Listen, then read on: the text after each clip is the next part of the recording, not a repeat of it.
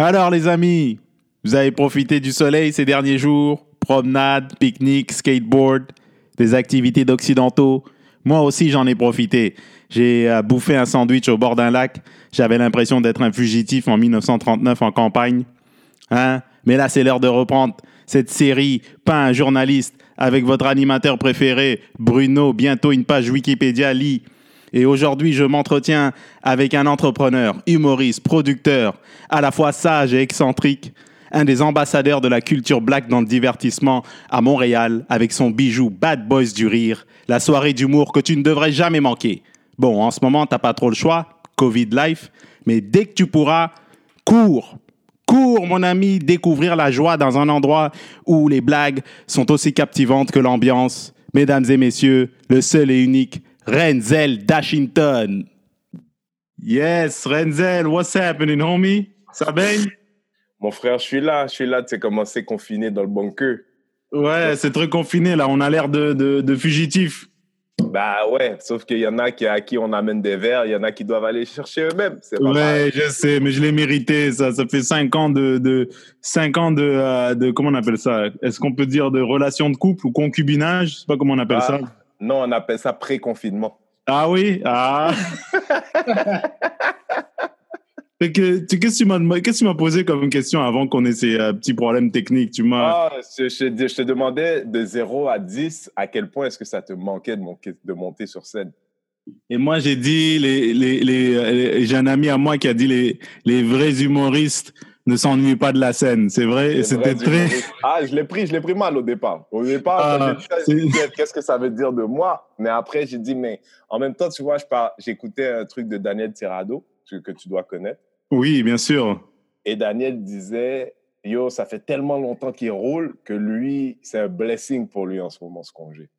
Ouais. C'est comme, tu es un humoriste, tu es sur un grind constant, tu es sur un grind constant, mais là, comme tout le monde est arrêté en même temps, ouais. tout le monde est arrêté en même temps, donc, donc il l'apprécie. Tout le monde est au même, euh, au même niveau, quoi. Ouais, mais moi, je suis un baby comic, tu sais, je, je suis encore là dans, tu vois, je vais dire, je viens, je viens d'apprendre c'est quoi un vagin. Je dis, es tout nouveau là-dedans, mais, dis-moi, comment, comment tu comment apprivoises ces nouvelles circonstances, toi? Euh, ben, écoute, moi, j'ai le privilège de mon âge, j'ai 42 ans. Fait que moi, donne-moi un citron, je te fais. Donne-moi un citron, il y a des gens qui font une limonade. Moi, je fais une limonade, une tarte à un, un crumble. Moi, tu vois, fait que je continue à travailler. J'ai commencé, euh, aussitôt que le confinement a commencé, j'ai commencé un live sur Instagram qui s'appelle C'est quoi le bail? Ouais, j'ai vu ça passer, bien sûr. Puis euh, c'est un truc qui est écouté comme euh, par 5 ou 6 000 personnes à peu près du lundi au jeudi, entre, le, entre le live et les, et les pas rediffusion, là, mais. Fait que ça, ça me permet d'avoir un contact avec le public, puis ça me permet de, de freestyler énormément, de tester des idées. De... Tu sais, les gens, ils savent pas qu'ils sont un peu dans mon laboratoire des fois, tu sais, mais, mais des fois, je teste des jokes. Mm-hmm, je, mm-hmm. je, sens, je sens quand il y a une réponse, c'est pas la même chose que de sentir, mais tu vois dans les commentaires, ouais. en train de rire, you know? Ouais, oui, bien sûr. Ben, c'est, c'est voir aussi si tu as l'étoffe d'un animateur de talk show aussi. Aussi, mais ça fait un bout que je fais ça. Ça, c'est pas quelque chose qui me faisait peur. Par contre, tu sais, moi, je préparais mon une heure, puis c'était mon premier une heure. Puis j'avais, j'avais, j'avais, une vraie, j'avais un vrai stress par rapport à tout ça. Puis j'avais toujours des, des guests sur mon show. Un mm-hmm. jour, deux guests m'ont annulé. J'avais personne qui m'intéressait, qui arrivait à rentrer dans le truc. Puis j'ai fait une heure et demie tout seul, pas de matériel, euh, vraiment à, à parler aux gens, puis justement avoir que comme feedback les, les, les lignes là, des gens qui, qui, ouais, ouais. sont, sont intéressés par la conversation. Puis quand je te dis une heure et demie, c'était pas prévu comme ça, c'est juste que ça allait tellement bien. Ça, ça m'a donné une force que j'aurais pas pu prendre sur scène, je pense. Hmm. De savoir, de rouler là comme ça pendant une heure et demie, je pas tout seul là, là où vous me voyez là, là c'est là où je suis. Mais les, gens se rendent, les gens sous-estiment parfois, mais c'est pas évident de parler tout seul. Du tout. Alors parler, parler tout seul pendant ne serait-ce que dix minutes, c'est pas évident. Ah, yo, les gens, en fait, les gens qui savent pas, tu le vois. Des fois, je rentre dans des lives de quelqu'un, puis tu vois quelqu'un faire. Ah, c'est très difficile. Ah, il est vrai. ah, ouais, ok, ok. La, la conversation, c'est un véhicule. Hmm. C'est un véhicule important. Tu sais, euh, la conversation, euh, toi et ton interlocuteur, c'est comme un match de tennis. Il te renvoie la balle, il te renvoie la balle. Mais et tellement. puis, ainsi va l'échange entre vous qui peut durer pendant X nombre de temps. Mais quand tu parles tout seul, t'as pas ce, t'as pas ce retour, tu vois. Il faut avoir un. Bro, il faut avoir un confort avec le silence. Quoi qu'en humour, dépendant de ton style, moi, moi ça va. Mais c'est surtout le fait de dire, ouais, est-ce que, est-ce que ce que je dis là, là, ça connecte même avec quelqu'un? Ouais, parce que t'as pas le feedback ou t'as pas le, tu peux pas, tu sais, tu peux pas observer, euh, comment dirais-je, le, le- le langage non verbal et verbal de la personne. rien. Tu as rien. Tu pilotes, rien. tu pilotes euh, dans la nuit sans, sans GPS. You know? Fait que, tu sais, bon, la, la chance que j'ai encore, c'est que ça a l'air de bien se passer pour moi, en tout cas, mais, mais non, moi, en fait, je prends des forces. Moi, je suis, je suis au gym, je suis au gym de... Moi, j'ai commencé à faire de l'humour parce que je voulais être un, je voulais être un animateur de télé drôle. Ok, ok, je vois ce que tu veux dire. hein, Comme de Nagui en France, c'est ça?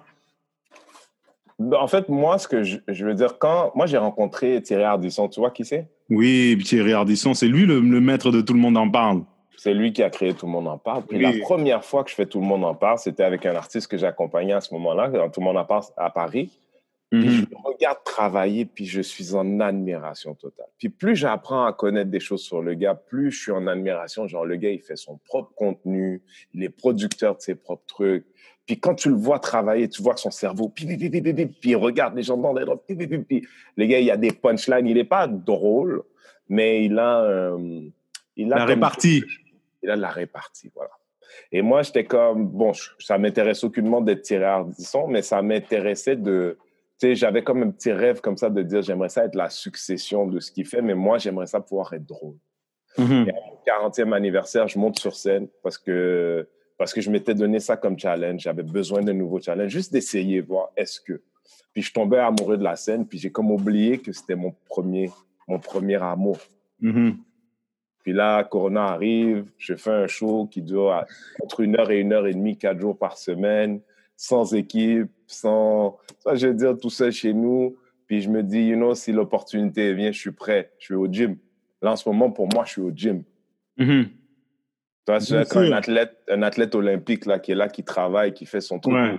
Ou Michael Jordan, tu vois, qui finit de pratiquer avec l'équipe, qui rentre chez lui, qui pratique encore. Je suis au gym. Là. Ouais. Michael Yeah. Jordan, qui d'ailleurs, on a appris qu'il n'était pas si sympathique que ça, hein, dernièrement. mais, mais tu sais quoi, frère? Moi, je te dis quelque chose. Les meilleurs le sont rarement. Mais c'est même pas, genre, je comprends, la, la, la- là on change de sujet, bien entendu, mais c'est pour ça que c'est fait un podcast. Mais euh, euh, le, le Michael Jordan qu'on connaît et le Michael Jordan que ses euh, coéquipiers connaissaient et que la ligue connaissait, c'était un autre Michael. J'ai Ouais. l'impression. Ouais.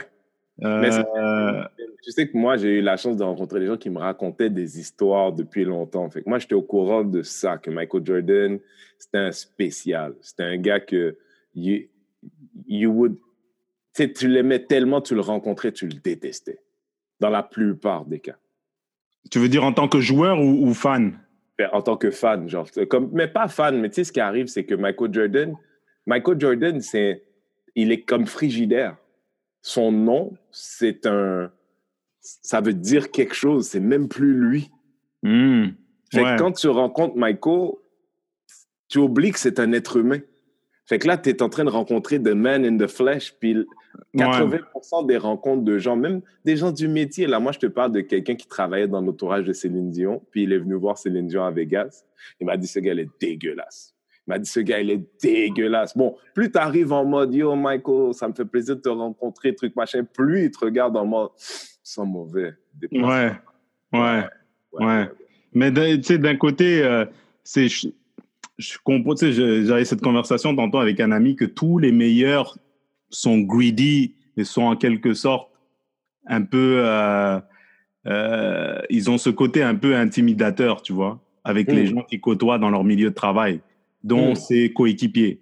Et ces Mm. coéquipiers, tu voyais dans leur gueule dans le documentaire que oui, ils sont contents d'avoir eu ces championnats, mais je pense pas qu'ils aimeraient revivre le procédé.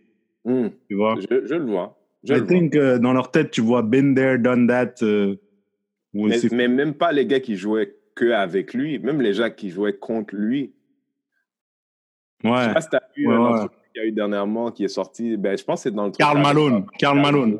Et Karl Malone, là, c'était, c'était, dans ce temps-là, he was the, the gentleman. Ça, c'était son brand. C'est un gentleman.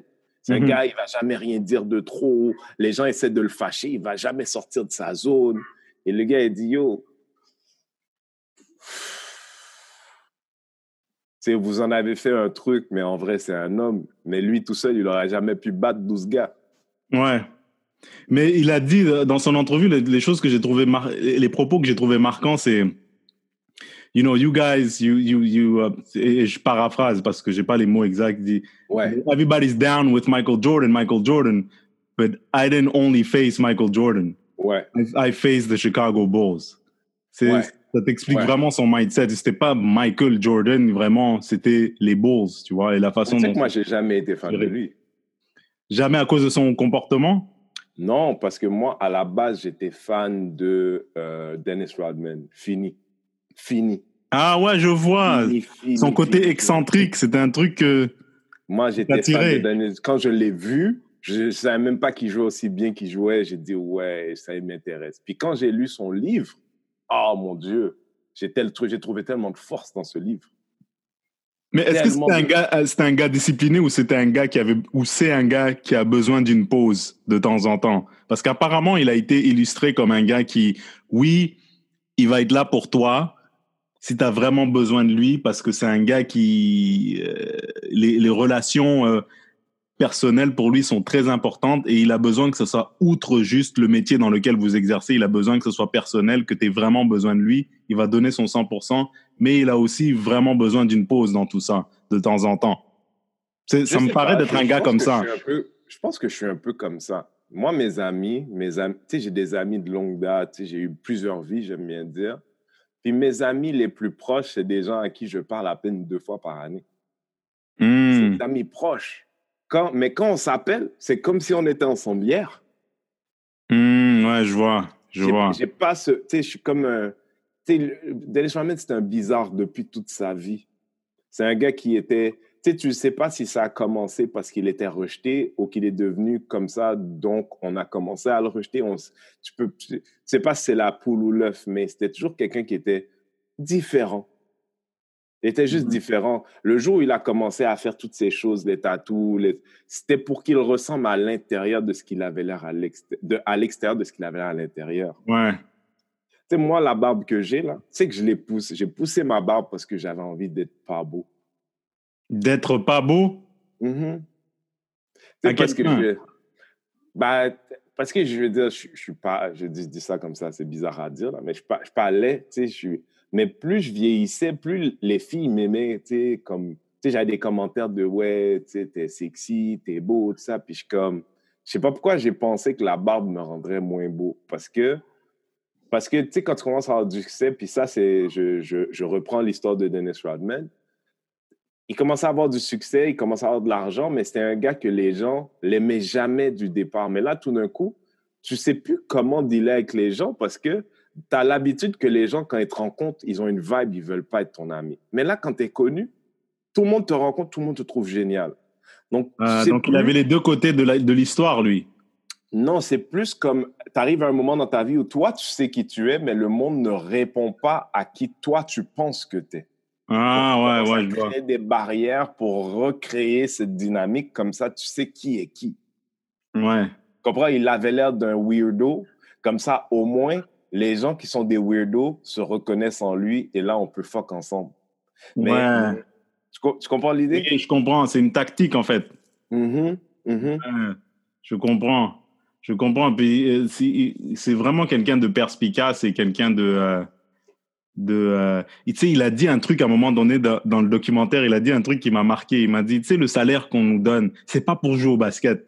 Jouer au basket, je le ferai gratos. C'est pour Mm. dealer avec tout ce qui est en dehors du basket. Mm. On met nos Mm. pieds dehors. C'est pour dealer avec justement ce dont tu parlais, tu sais, le regard que les gens ont sur lui, les questions, le jugement. Moi, je, je, tu sais, on est humoriste aujourd'hui. Tu as déjà pensé à ça, toi? Euh, si tu avais le choix, si on te donnait le choix ultimement de faire, de, de, gagner bien ta vie, tu vois, de gagner très bien ta vie, genre dire, OK, on va dire, tu fais 90, 95 000 dollars par année, disons 120, tu vois. Tu n'es pas multimillionnaire, tu n'es pas Gad Elmaleh, tu n'es pas. Ouais. je veux dire, versus justement être une rock star, mais tu peux pas aller chez Walmart. Fuck that. Moi, je prends le premier truc, de loin. Ouais, ouais, ouais, ouais. Moi, ouais, je ouais, ouais, ouais, Pourquoi tu dis bro, pourquoi de bro, loin? C'est drôle que tu me dises ça, mais, mais je, en ce moment, j'écoute. Euh, là, faut pas rire de moi, là. J'écoute The Crown. C'est Ok. The Crown, euh, le truc sur la, la, la J'ai famille passer, royale. mais- Ouais, j'ai vu passer, mais j'ai pas regardé. La famille royale euh, euh, britannique, là.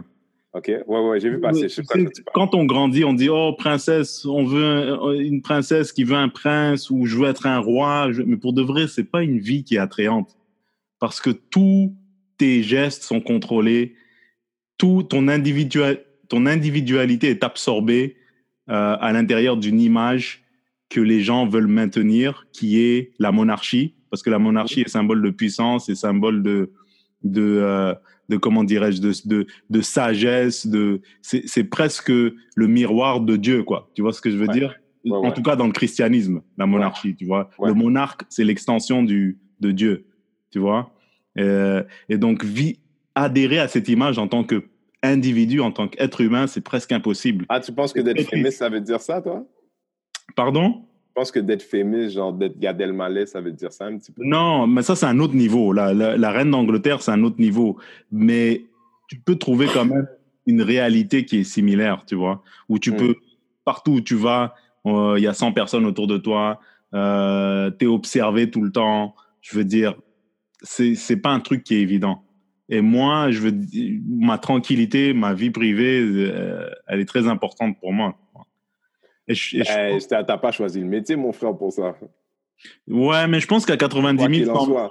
Je pense que comme tu dis, à 90 000 ou 100 000 dollars, tu, tu as un côté chiant, mais tu as un côté aussi, OK, si tu vas à Ottawa, personne va savoir quitter. J'ai des, il y a des, des amis dans le milieu que ils peuvent faire ça, tu vois. Tu comprends ce que je veux dire? Ouais, ben, tu vois, Genre, tu vois, moi, j'étais pote avec Garou il y a longtemps, ou toujours un peu, mais tu veux dire, si on se voit, on se voit, mais... Et tu sais, je me souviens, il y a longtemps, on est allé dans un, dans un strip club, le Pink Paradise à Paris. Puis on sortait souvent. Puis, tu sais, son gérant était un peu straight, puis Corneille, qui est un artiste avec qui je travaillais, que j'accompagnais sur la route il y a longtemps, est, très straight. Fait que moi, puis Garou, on sortait, on était deux, deux fous.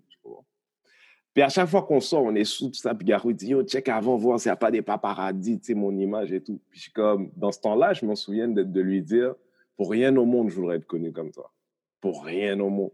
Parce que Mm. moi, je vais sortir là, je suis bien. C'est-à-dire, peu importe l'état, il n'y a personne qui est intéressé de savoir ce que je fais. mhm. Mais j'avais aussi 25 ans à ce moment-là. Aujourd'hui, j'en ai 42. Puis si on me poserait la même question, je te disais tout à l'heure, j'étais à cheval, mais en t'écoutant parler, je pense que ta réponse m'a aidé à définir la mienne. Et à 42, je pense que je suis un peu plus fort dans qui je suis comme personne. Puis j'ai fait un, peu de route aussi. là. Mais moi, j'ai envie d'être un, j'ai envie d'être un, j'ai envie d'être une, un- une lumière pour les Dennis Rodman de ce monde. Hmm.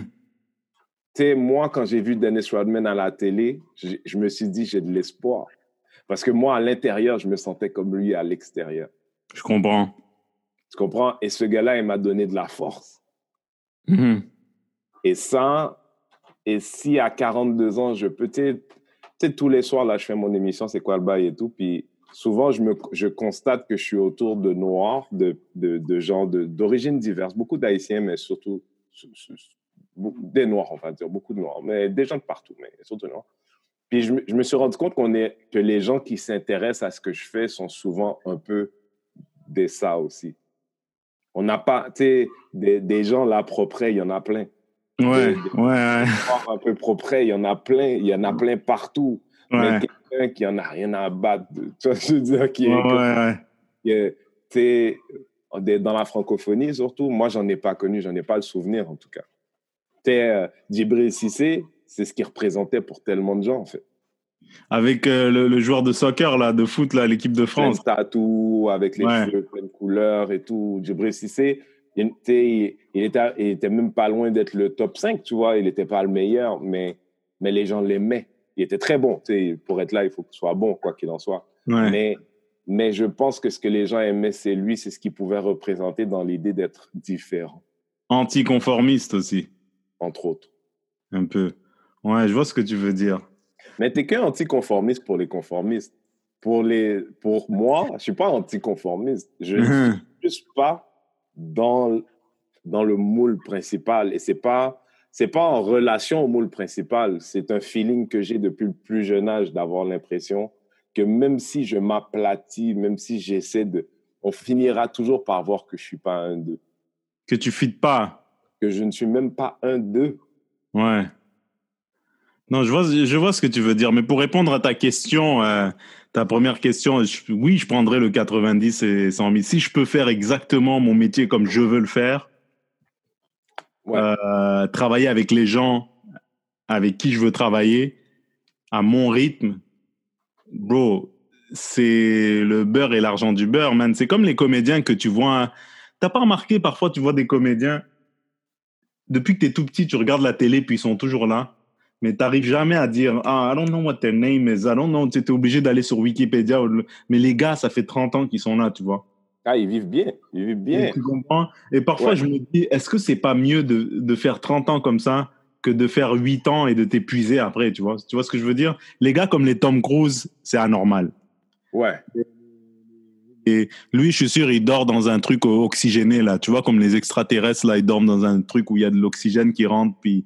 Bon, il est aussi scientologue, là. Mais ouais, il est, il est, dans la scientologie. Lui, autre chose, c'est un autre univers, tu vois. Ouais, ouais, il veut rester jeune à jamais. Le gars, euh, je sais pas qu'est-ce qu'il bouffe ou qu'est-ce qu'il... Mais en tout cas... Mais tu, parfois, je me dis, si tu es vraiment un artiste, et tu veux vraiment faire ça la, toute ta vie, tu sais, tant que tu as la force de marcher, de te lever et de respirer, n'est-ce pas mieux d'être comme ça que d'avoir une carrière de 7 ans? Je comprends, mais je, je, veux dire, moi, moi, mon GOAT à moi dans l'humour, c'est Chapelle. Et moi, Chapelle, je l'ai vu à 21 ans à l'ancien Club Soda sur Avenue du Parc avec un ouais. Il, il était déjà bon, bien sûr. Il n'était pas juste bon moi, je pensais que j'étais drôle à ce moment-là. Et quand je vois ce gars, je dis, ouais, je vais trouver un autre métier. OK? je vois ce gars, je dis, moi, ouais. tu sais quoi? Ouais. Non. OK? Et cette. Sais, il a eu plusieurs étapes dans sa vie, le gars. T'sais, puis le, le Chapelle Show, c'est déjà comme, dans une trentaine et tout, avancé. Puis après ça, les Netflix shows, c'est dix ans plus tard presque. Dix ans de pause, il a eu, hein, tu te rends compte? Puis j'aime bien, moi, cette, j'aime bien cette route, j'aime bien ce chemin, j'aime bien. Puis c'est pas, c'est vraiment plus parce que, bro, pour avoir travaillé avec des artistes qui étaient, je veux dire, moi, j'ai rencontré des, des, des j'ai eu une longue conversation avec Sting. Moi, j'ai commencé à faire, à pratiquer le tantra à cause d'une conversation que j'ai eue avec Sting. Okay? Ouais. Puis le truc, c'est que d'avoir 21 ans puis de recevoir ce genre d'amour d'un seul coup, c'est anormal ça serait anormal d'être le gars qui est le, le, le t'es quarterback dans ton équipe triple A à 21 ans, c'est anormal. Les gens t'aiment beaucoup, tout ça. Pourtant, tu n'as rien accompli, tu vois. Mais mm. tu n'as pas la force interne encore pour pouvoir dealer avec toute cette. Je dis cet amour, mais c'est c'est un peu d'amour, c'est un peu de, de, bien des choses un peu insidieuses, bizarres, tu sais. Mais plus tard dans la vie, comme Morgan Freeman, regarde Morgan Freeman. Mm. Demande à Morgan Freeman s'il veut 100 000 piastres. Elle va dire de quoi tu parles, ça Ouais, mais parce que, parce que maintenant, il est habitué. Puis, mais je suis sûr qu'il aurait voulu 100 000 piastres jusqu'à ses 50 ans, tu vois. Voilà, voilà. Vois ce que je veux dire? Plus tard dans ta vie, de recevoir, de, de finalement atteindre ce type de plateau-là plus tard dans ta vie, je pense que tu es mieux équipé à le recevoir. Oh, bien sûr, ouais. Ça, j'en doute pas du tout. Ouais, Morgan Freeman, lui, c'est long, man. C'est, tu sais, c'est un gars que j'admire beaucoup parce que maintenant, il fait ce qu'il veut, tu vois? Hmm. Tu te rends compte, tu es chez toi et puis les scripts viennent, c'est toi qui choisis. Tu dis, ah, je veux pas ça, je veux pas ci, je veux pas. Non, merci. Bah, tu te rends compte? Non, après, bah, écoute, toi, tu as des ambitions. Je sais que tu fais du acting, mais tu as des ambitions sérieuses de acting ou c'est quelque chose qui est comme, un... you know, quand c'est calme? Pour te dire la vérité, je me vois plus comme un humoriste qui fait du acting plutôt qu'un acteur et humoriste, tu vois? Je vois plus comme un humoriste. Parce que euh, on vit tellement dans un monde particulier il faut un certain, un certain mindset, un certain état d'esprit pour être drôle tout le temps, tu vois. Je pense pas que tu peux, à moins, à moins que tu sois, à moins que tu sois différent, particulier, tu peux pas, tu peux pas sortir d'un film euh, sérieux, de- dramatique. Tu as tourné toute la journée en tant qu'acteur et puis le soir, tu vas au bordel. Ou tu, tu comprends, c'est difficile. Tu sais, imagine, Oh. tu sors de Amistad. Tu as tourné Amistad et, et on te dit, va faire des blagues le soir. C'est dur dans ta tête, tu vois. Non, j'avoue, j'avoue, Tu pas, t'es pas dans ce mindset-là parce que t'es, t'es- bon, c'est peut-être plate pour les, pour les personnes qui nous écoutent, mais ton processus artistique, il est pas de, il est pas, il a pas la même caractéristique que quand tu essayes de faire rire. Ben, tu vois, tu dis ça, mais la période la plus sèche en termes de créativité pour moi, c'est maintenant. Ouais, c'est vrai, mais tu peux en faire, tu peux en faire un peu à tous les jours. Un peu à tous les jours, bro. Ouais, mais bon, j'ai relu ce que j'ai fait déjà, là. Je suis comme... On s'en fout à tous les jours, mais c'est, mais c'est ça, en tant que, en tant que, tu sais, Robin Williams arrivait à le faire. De quoi ça? être acteur puis humoriste. Mais j'ai l'impression aussi que même Robin Williams, euh, c'est une conversation que j'ai eue aussi avec Marie-Ève Lapierre, euh, excuse- excuse-moi, Marie-Hélène Lapierre, à chaque fois je botte son nom, Marie-Hélène Lapierre qui est auteur là, d'émissions Ouais. québécoises. Je ne sais pas, mais je te suis. Euh, on parlait beaucoup d'acteurs et de comiques. OK. Robin Williams, je pense que lui, ce gars-là, on en parlait, puis il, fais- il faisait par cycle. C'est-à-dire, oui, je fais du stand-up pendant quelques mois et ensuite je retourne et je fais mes, euh, mes films, tu vois. Mais faire les deux en même temps, je pense que pour ta cervelle, je pense que c'est difficile. Ouais. Ouais. Non, bro, je, je- pour moi, c'est... Je sais pas, parce que le, le truc... je- il faut être... Je suppose qu'il faut être bon pour faire les deux. Parce que le stand-up... À moins que ça soit de l'humour. Depuis trois ans. J'en Ouais. fais depuis trois ans maintenant. Ouais. Mais si un, un, un acteur me disait, ouais, j'ai envie de faire du stand-up, je lui dirais combien de choses, je disais, ben vas-y. Mais, tu sais, tu, tu, tu peux être chanceux, la montée sur scène deux, trois fois est drôle, mais, mais bien vite, là, la vérité va venir te trouver. Mais- c'est pas, c'est pas quelque chose que tu improvises. exact, exact. Right? Et je, je, je dois présumer, parce que j'ai jamais été acteur, que d'être acteur, même si tu as un talent, tu vois, c'est pas quelque chose que tu improvises non plus. Exact, ça se travaille. Mm. Ça se travaille. Les textes, euh, l'analyse de scène, euh, c'est quoi le rapport entre ton personnage et l'histoire, ton personnage et les autres personnages, You know? et les choix que tu fais, tout ce travail qui doit être fait avant. Mais pour en revenir à ce que je disais tantôt, je pense que c'est plus facile si tu es dans une comédie. Si tu fais de l'humour dans une si, si tu dans une comédie, mettons romantique ou une ou satirique, si il y a une dose d'humour dans ton projet audiovisuel ou télévisuel, whatever, euh, après le soir, venir faire du stand-up, je pense que c'est plus abordable que de sortir de, euh, de euh, je sais pas moi, Gangs of New York ou la liste de Schindler et aller euh, faire ton humour le soir. Tu comprends? C'est c'est lourd, tu vois? J'ai une question pour toi. Ouais. Est-ce que tu penses que tu écrirais mieux riche ou pauvre? J'ai déjà essayé d'écrire pauvre. I don't like it. Il y a j'ai, j'ai- j'ai eu des périodes très, très difficiles dans ma carrière. Écoute, Renzel, j'ai eu des périodes très difficiles. Moi, je, je suis sûr qu'il y a, il y a des gens pour qui ça marche d'avoir rien dans le frigo et de sortir des numéros super palpitants. Mais pour Euh. moi, j'ai besoin de, j'ai besoin d'un minimum. J'ai besoin de pouvoir profiter un peu de la vie, faire des activités et ensuite venir écrire. Ouais. C'est la Ouais. pire affaire de dire, OK, il faut que j'écrive pour faire de l'argent. Il faut que je fasse du stand-up pour faire de l'argent. Tu comprends ce que je veux dire? C'est bien d'avoir un équilibre, d'avoir, OK, mes bills sont payés. Là, maintenant, je vais faire des blagues, tu vois? Tu vois, moi, c'est l'inverse. Ah ouais? Pas, pas, pas- c'est pas, c'est pas riche ou pauvre, hein, mais c'est vraiment. euh, plus je suis en danger d'une manière ou d'une autre, mieux j'écris. C'est pas obligé d'être financier. Il n'y a pas des degrés dans le danger? Mettons, c'est si t'as faim, vraiment faim, puis t'essayes d'écrire, ouf, c'est terrible. Bruno, Ça, c'est terrible. Bruno, regarde. OK? Quand tu es riche, tu as un problème de riche. OK? Tout est, Ouais. à, tout- à tous les niveaux, le danger est possible. Moi, je, je me souviens une fois, là, le gouvernement m'a dit Tu me dois 600 000 dollars. J'ai dit Mais comment?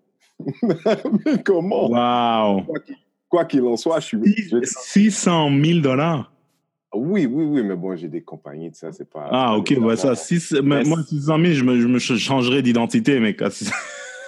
Non, mais tu sais, le truc, c'est que quand, tu sais, je veux dire, j'ai eu une période dans ma vie où, où, où, où, tu sais, je faisais énormément d'argent, tu sais. Puis, tu sais, je parle annuel, tu sais, après, tu achètes des choses, propriété, trucs, machin, tu sais, moi, je, j'ai une Ouais. maison en Haïti, je, tu sais, je, je suis pas à plaindre, tu sais, je suis pas, je suis pas à plaindre, j'ai une belle vie, tu comprends? Tu sais, tu sais, fait que quand je te dis danger, c'est pas danger, là, tu comprends? J'ai Ouais. sur le bord de l'eau, là, s'il si, s'il le faut, il n'y a pas de souci, on décolle. Mais, mais, mais quand tu, tu sais, à chaque fois que j'ai l'impression que la vie me dit que je suis une merde, j'écris le meilleur matériel de la vie. Ouais, mais je pense que tu as besoin de d'un peu d'amertume, un peu de chip on your shoulder.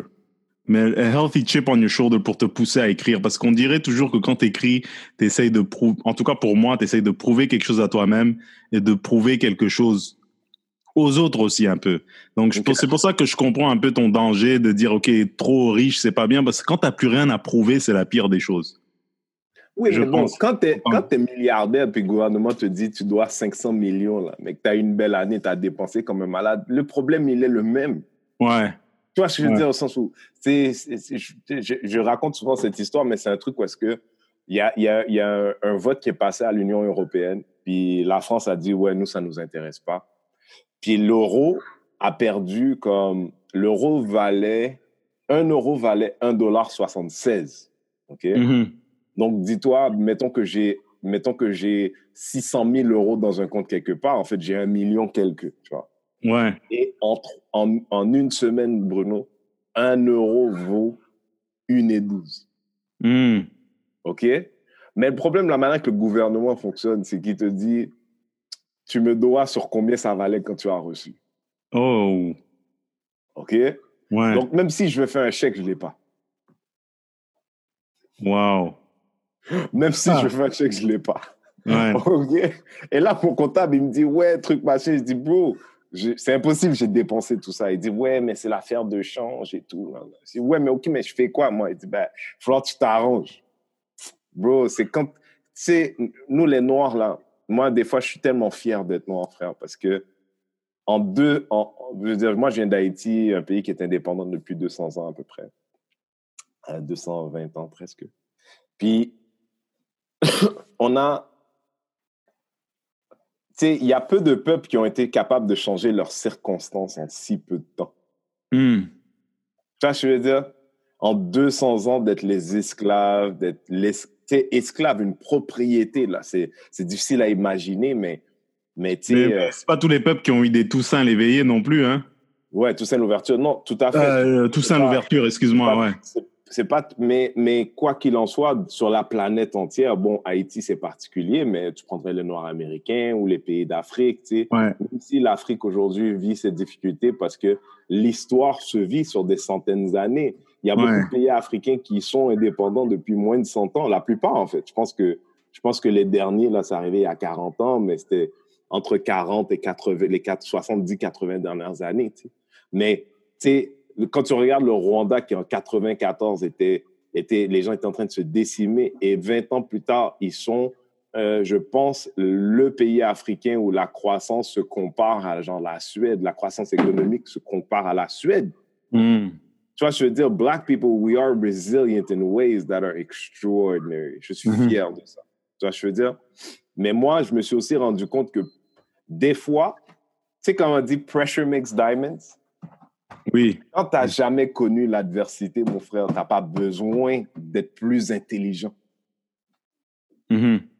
Tu vois, je veux dire, des fois, quand la pression, elle existe à tous les niveaux, c'est pour ça que je t'ai dit, on parlait de, de créativité à l'intérieur du confort, mais ça me ferait peur d'être riche aujourd'hui. Tu sais, Seinfeld, là, il doit être plat à mort. Tu penses? Ben, je sais. Mais j'imagine, j'imagine que ça, que ça a son lot euh, de difficultés. Tu sais, je sais pas si tu étais là au bordel, mais, mais moi, le, un, un des humoristes que j'admire beaucoup au niveau de son, de, de sa, de sa qualité d'humour et euh, de juste de sa constance, c'est Louis José Hood. Ok, Parce que- c'est quelqu'un que je connais pas du tout. Mais. Parce que le gars, man, drôle, drôle, drôle en, en, en, en titi, comme on dit ici, euh, malgré sa réussite financière, tu vois. Ok. Tu Ok. comprends? Parce que c'est un gars qui, qui, qui va travailler, qui va continuellement s'ajuster pour rejoindre les gens. Tu vois ce que je veux dire? Et c'est un gars, j'ai l'impression, la, la raison pour laquelle le monde ricane, c'est que peu importe ton coefficient intellectuel, tu, après, il y a des gens qui vont pas aimer. Tu veux pas faire plaisir à tout le monde, tu sais, à moins Bien de, sûr. Bien sûr. à moins d'être le seigneur des anneaux, tu peux pas faire plaisir à tout le monde. Vraiment, il y a des gens qui vont te détester pour qui tu es. Ouais. Mais le gars, il arrive à rejoindre tout le monde parce qu'il va prendre un sujet de sa vie et il va trouver une efficacité comique là-dedans, vraiment rythmée, tu vois, et vraiment attachante parce qu'il y a de la vulnérabilité là-dedans. Tu vois ce que je veux dire? Et justement, tu, tu parlais de richesse et tout. Son dernier numéro que j'ai vu de lui, c'était lui à Outremont, tout seul dans sa maison.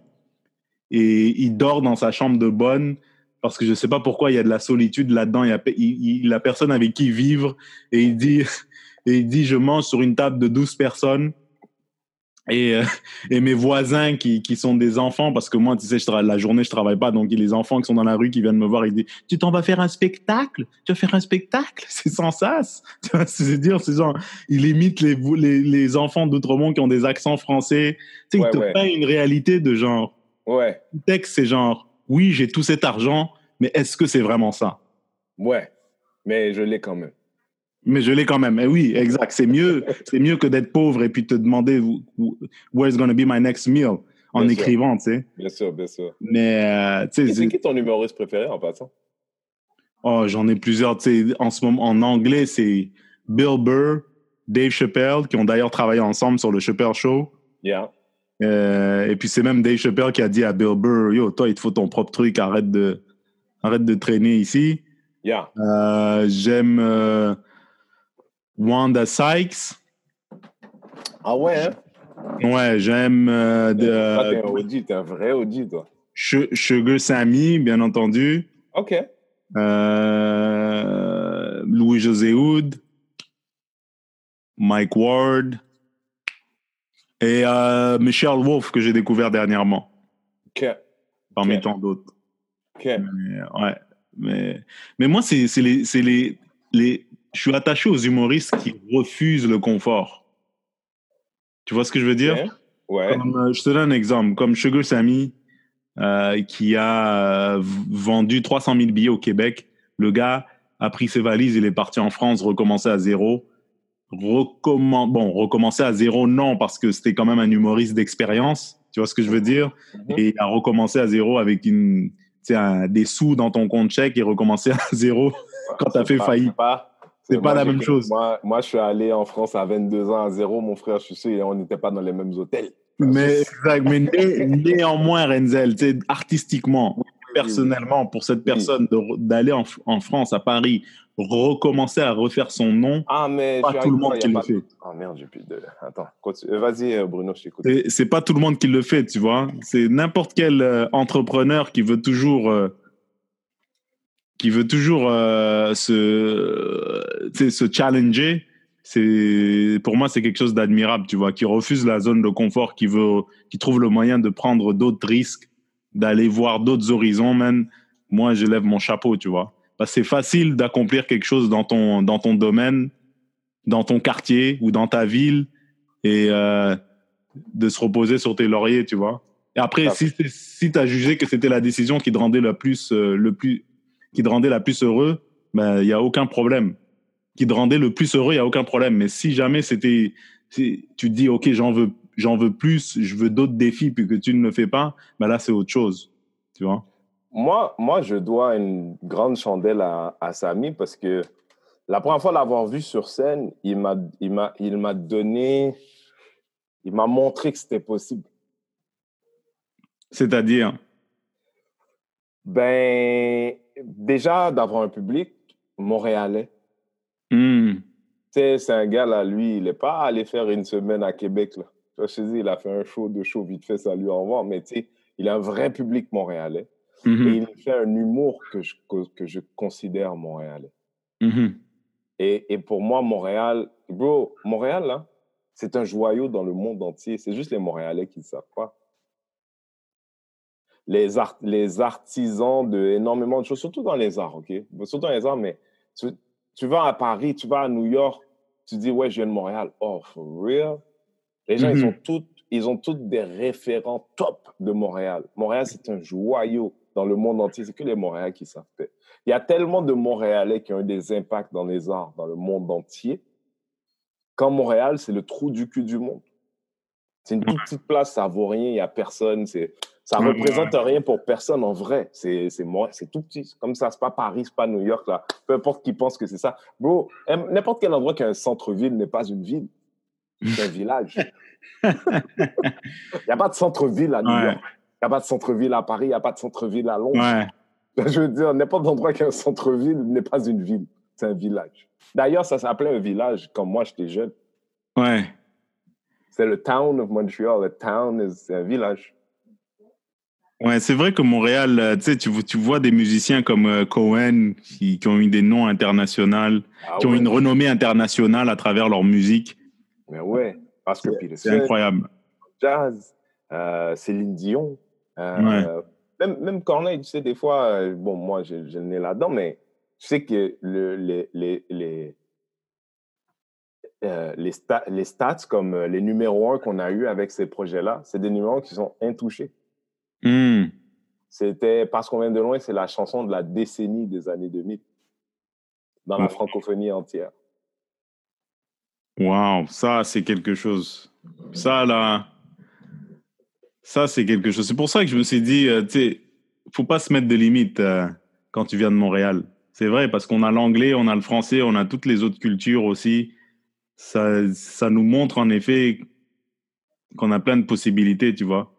Bon, il y a beaucoup de restos de tous les pays, mais, mais si tu veux faire d'autres choses, de l'entrepreneuriat, Ah, il y y a de tout, même. Même ça, à Montréal, c'est vraiment quelque chose. C'est le meilleur endroit pour devenir un artiste parce que c'est vrai qu'il y a des influences de New York et des influences de l'Europe et, et, et, la- et aussi la culture amérindienne, la culture du partage, la culture du. Mais il n'y a rien comme Montréal. Il n'y a rien comme Montréal. Ouais. Aucun, aucun. Fait que, tu sais, moi, tu sais, je te demandais quel humoriste. Moi, tu sais, mon humoriste préféré, j'y pensais parce qu'on en parlait. Mon premier humoriste préféré, c'est Coluche. Hmm. c'est Coluche. Moi, là, I've been wanting to be a comic all my life, mais, j'ai, mais parce, que, parce que je suis un jeune noir, je me disais toujours, mais par où je vais passer? Tu sais, il y avait, c'est, important d'avoir un exemple d'un chemin. Ouais, maintenant, on en a eu, on a eu la chance d'en avoir au moins une dizaine, là, au moins, ici à Montréal. Ouais, mais je me suis jamais identifié, moi. Je veux dire, Anthony Cavana, je trouvais ça génial, mais je m'étais jamais identifié dans ce qu'il faisait. Je trouvais ça bien, genre, je trouvais ça bien, j'ai ri, son premier Mhm. show et tout. Mais, sais, je te dis, je suis Dennis Rodman.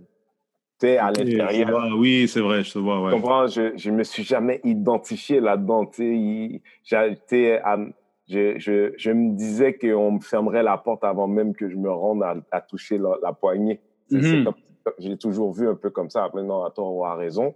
Mais des années plus tard, je, je fais partie d'un truc qui s'appelle Bad Boys du Rire, qui, où- dans, à l'intérieur duquel il y a un espace pour quelqu'un pour, comme moi. Ou comme toi. Ou comme, tu vois, je veux dire, au sens où, tu sais, if you're funny, that's all that's necessary. Pour nous, on, est, on essaie de créer quelque chose qui nous qui ressemble au plus proche de ce que si Def Jam était né à Montréal, Def Jam Comedy. Mhm. Tu vois, si Def Jam était né à Montréal et c'était en français, donc à l'intérieur de Def Jam, il y a eu Dave Chappelle, il y a eu euh, euh, Martin, il y a eu Earthquake, il y a eu des, arti des artistes qui ne se ressemblent pas. Mais la mission, c'est sort ton sniper, puis si t'es drôle, tu passes. Ouais. Mais c'est comme ça que ça devrait être. Si t'es drôle, tu passes. Tu sais. Eh. Bon. Après, euh, c'est sûr qu'il y a une réalité autour de ça. Mais tranquillement, pas vite, c'est grâce entre autres à ce que tu fais avec Bad Boys du Rire. Et puis grâce aussi à la perspective des gens, man. Maintenant, les gens, ils se disent, ben, c'est possible. J'ai vu quelqu'un d'autre le faire. J'ai les moyens de le faire. J'ai, j'ai pas besoin d'attendre après un, un- une agence ou un producteur. Je vais faire ma soirée d'humour. Tu vois? Mhm. Mais est-ce que tu sais, Bruno, combien, combien d'humoristes, parce que Bad Boys du Rire aujourd'hui, nous, on a recensé, là, en fin d'année dernière, des humoristes de couleur qui ont joué chez nous une à plusieurs fois, et il y en a plus de 170. Ok. OK. Euh, maintenant, humoriste, bon, à partir du moment où tu as touché la scène, on te compte, là, on s'entend, il y en a qui sont pas revenus, mais ça n'empêche que pour la plupart d'entre eux, c'est des gens qui ont trouvé le courage d'essayer au travers de ce qui existe Bad Boy. Et j'espère, 4-5 ans plus tard, on fera partie d'une école formatrice d'une nouvelle génération de talents de rire. Mhm. Et des gens qui, comme moi, quand moi j'avais 20 ans, j'étais comme, je vais aller où, moi? Tu comprends-tu? Genre, je sais très bien, là, que, que comment il s'appelle, là, que Massicotte, il va pas me faire ouvrir son show, là. Mhm. Tu comprends? C'est pas, c'est pas la place pour moi. Je, je, je peux bien imaginer qu'il y a, il y a bien des gens qui choisiraient de faire jouer avant moi. Et tu sais, il y y a des endroits où tu sens que naturellement, tu pourras faire ta place. Et je me souviens, dans ma vingtaine, j'étais comme, même si je pense que je suis drôle, je vois pas où ni comment. Tandis que à- si tu as 20 ans aujourd'hui, puis tu penses que tu es drôle, puis tu as entendu parler des Bad Boys, tu cherches ton courage pour monter, mais, mais tu sais qu'il existe l'endroit. Ouais. T'as t'as pas à te poser la question hein, devant un public qui va, tu qui va, qui va avoir la patience de comprendre. Tu tu vois, je- quand, imagine quand tu es un fan d'humour américain, tu connais pas trop l'humour québécois, puis là, tu es un black qui a des références black, puis tu arrives à, à une soirée d'humour là dans, dans un coin très blanc comme ça. Le temps, il peut être long pour toi. Là. Ça veut pas dire que tu pas drôle, mais le public lui-même, il est comme... On comprend pas de quoi tu parles. Et, et toi, d'après ton expérience, quand tu as été dans les soirées d'humour plutôt homogènes, avec principalement juste, mettons, des Québécois de souche, Ouais. est-ce que tu as l'impression qu'aujourd'hui, il y a toujours un, une, euh, un- comment dire, un disconnect? Il y a comme genre un- une incompréhension face au contenu d'un humoriste de couleur? Ben, c'est parce que ça dépend. Tu vois, si tu m'avais posé cette question-là au jour 1 de Bad Boys, j'aurais une réponse différente parce que même moi, je me, tu sais, je me plaçais. Tu sais? Mhm. Mais tu es venu au Bad Boys. tu sais. Puis il y a des gens là, euh, comment il s'appelle euh, Simon Leblanc. euh. Bon, tu sais, Rachid, là, quand Rachid, puis tu pas fait un gala encore, mais Rachid, il, il dit aux gens, il dit, tu sais, Bad Boys de rire, aller à une soirée des Bad Boys, c'est la chose la plus difficile pour moi parce que je sais que je dois aller ailleurs après. Parce qu'il y a quelque chose dans le... Il y a quelque chose de très... euh, ce, que, ce que tu peux t'attendre d'un comédie club qui, a 50, qui existe depuis 50 ans dans Harlem. Mhm. Il y a une culture de l'humour qui est, qui est réelle, qui est respectée. Fait que quand ta blague, elle est drôle, les gens, ils te le redonnent là, comme un coup de poing au vent. Mhm. Et quand ils sont comme... Hmm. Tandis que quand tu vas au bordel, des fois, certaines soirées ou certains clubs, là, certains clubs où les gens sont majoritairement plus blancs, tu sais, les gens sont polis. C'est très propre à la culture québécoise aussi. Tu sais, ils vont applaudir un peu, ils te regardent, ils t'écoutent, tout ça. Mais comme nous, on a appris à faire ce qu'on fait, tu sais, puis j'ai fait une entrevue avec euh, Stéphane Laporte à Radio-Canada euh, au printemps dernier. Puis il me disait, ouais, comment tu te sens par rapport au reste des Québécois, de certains sujets à approcher et tout? J'ai dit, mais la différence entre nous, chez Bad Boys, puis peut-être ces environnements-là, c'est que quand on arrive au bordel, par exemple, on sent pas qu'on peut travailler du matériel. On est avec un bat, puis on envoie des home runs. Mhm. Fait que quand moi, j'arrive au bordel, les gens, ils me connaissent pas, puis ils sont... Puis, tu sais, j'ai toujours deux, trois Québécois par terre, là, qui se demandent ce qui leur est arrivé. Mhm. Puis c'est, mais ça, c'est quelque chose qu'on apprend à faire chez nous, qui est un cadeau de la culture de l'humour black américain. Mhm. La culture, tu sais, l'humour québécois, c'est un humour de conteur. C'est pas la même chose. C'est pas les mêmes cadences. C'est pas, tu sais, il y a longtemps, les gens disaient de Sugar Sammy que lui, faisait du stand-up, tandis qu'eux faisaient de l'humour. Et pendant longtemps, j'aimais pas, je trouvais ça discriminatoire, mais plus j'avance dans ce que je fais, plus j'ai tendance à donner raison. Il y a des humoristes québécois qui font du stand-up pur, mais la plupart d'entre eux font de l'humour québécois. Ouais, mais je, je me dis aussi la réalité, c'est que nous, en tant que. Et ça, ça, et ça c'est pour tout le monde. C'est pour tout le monde. Je pense, je pense que nous, en tant qu'humoristes, on est le produit de notre environnement socio-culturel. OK? On est tous, c'est où tu grandis, qui tu côtoies, euh, à quelle époque tu es. On est toute cette éponge-là, tu vois. Et c'est sûr que si euh, tu viens, mettons, du. Ah, si tu es montréalais, puis tu as grandi à Montréal toute ta vie, tu viens d'un quartier majoritairement à, à population euh, ethnique, tu vois, tes référents vont pas être pareils. La façon dont tu parles va, vont pas être pareils. Ton fait. humour, donc, ne va pas être pareil. Ouais. Donc, si tu sors de Montréal pour aller ne serait-ce qu'en banlieue ou même en région, ben, il va y avoir une période d'adaptation si tu cherches à aller, à, aller euh, euh, à, toucher les gens avec ton efficacité. soyons clairs, il y a des jokes que je fais pas depuis que je sors. Depuis, depuis que le code régional commence par 4-5-0, je fais même pas.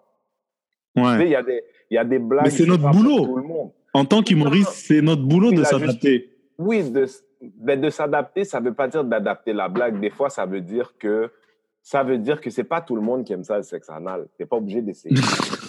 ok.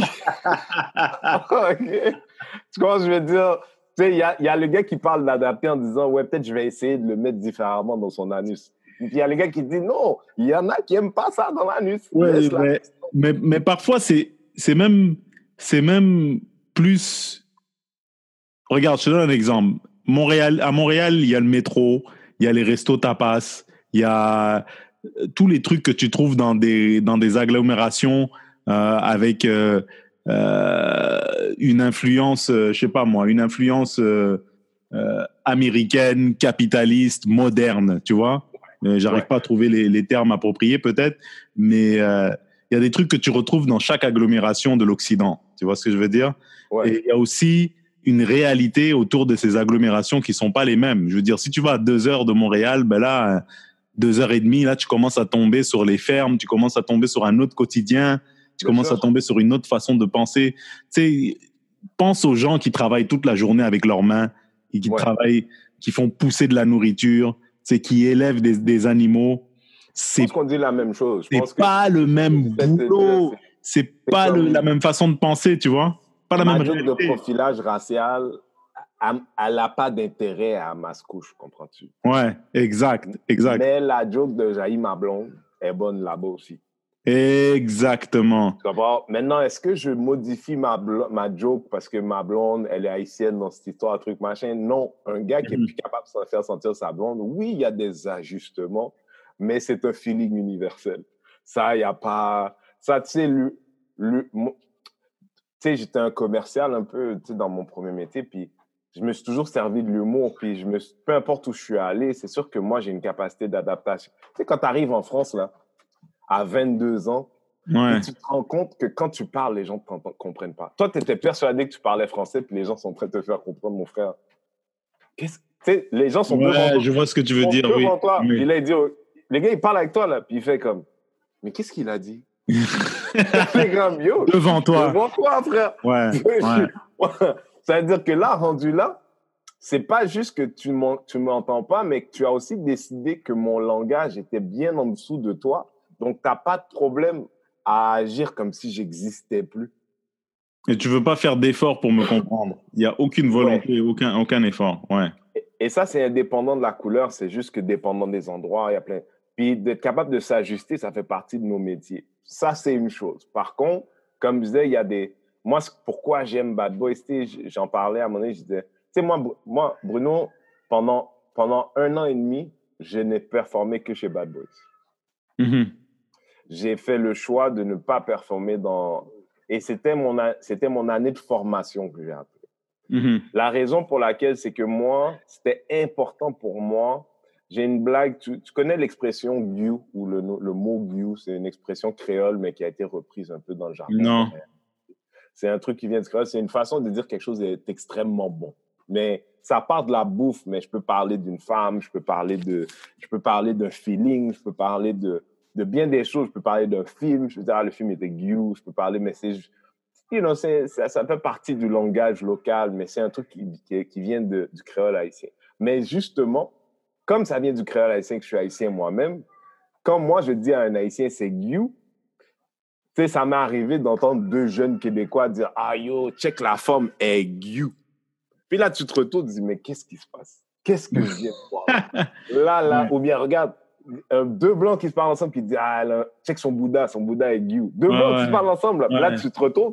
Le problème, c'est même pas que c'est deux blancs qui disent ça. Jusque-là, il n'y a pas de problème. C'est quand tu regardes les fesses en question, tu dis, mais elle n'a pas de fesses, frère. T'as n'as pas le droit d'utiliser You pour parler de ça. je veux dire, et j'ai bâti toute une blague autour de justement la mésappropriation du mot You. OK? Mm-hmm. Maintenant, cette blague-là, elle se ferait partout parce que ça, ça se comprend. Tu sais, je pourrais la rendre digestible, mais elle est sans intérêt à ma gueule. Comprends-tu? Ouais. Mais à l'envers de ça, le Dennis Rodman en moi avait besoin d'écrire cette blague-là. A besoin d'écrire cette blague-là plus que j'avais besoin de respirer. Parce, que Ouais. j'avais- parce que personne d'autre parle de ma réalité. Et si moi, j'en parle pas, qui d'autre va en parler?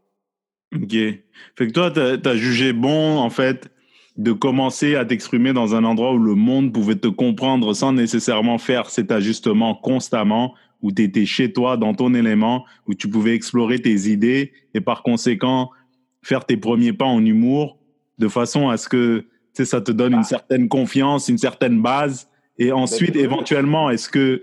d'apprendre qui je suis. Parce que quand tu quand es dans l'ajustement constant, tu deviens bon à t'ajuster, tu ne deviens pas drôle. Ouais, je comprends. Ouais. Tu comprends? Ouais. Tu ne deviens pas drôle. T'es le gars à Brooklyn. C'est comme dire, c'est comme prendre un humoriste, prendre- comme prendre Dave Chappelle dans ses premières années quand il le faisait à Washington. Washington, c'est un endroit très black, là, super black. Ouais. Avec tous les comédie clubs où il était 16 ans. Mais comme si, lui, une semaine sur deux, tu l'envoyais au Texas. Il serait pas le même gars parce qu'il n'aurait pas appris à développer en profondeur qui il est, qui son personnage est. Hmm. Tu vois, je veux dire, donc aujourd'hui, il peut faire rire tout le monde, mais son personnage ne change pas. Le personnage, il est tellement ancré durement, profondément. Après, d'être capable de s'ajuster, c'est un talent et c'est un talent qui est non négligeable. Mais moi, à 42 ans, je voulais pas commencer là. Je comprends. Mais tu pourrais pas commencer là, mais éventuellement. Non, mais toute ma vie, je me suis ajusté, frère.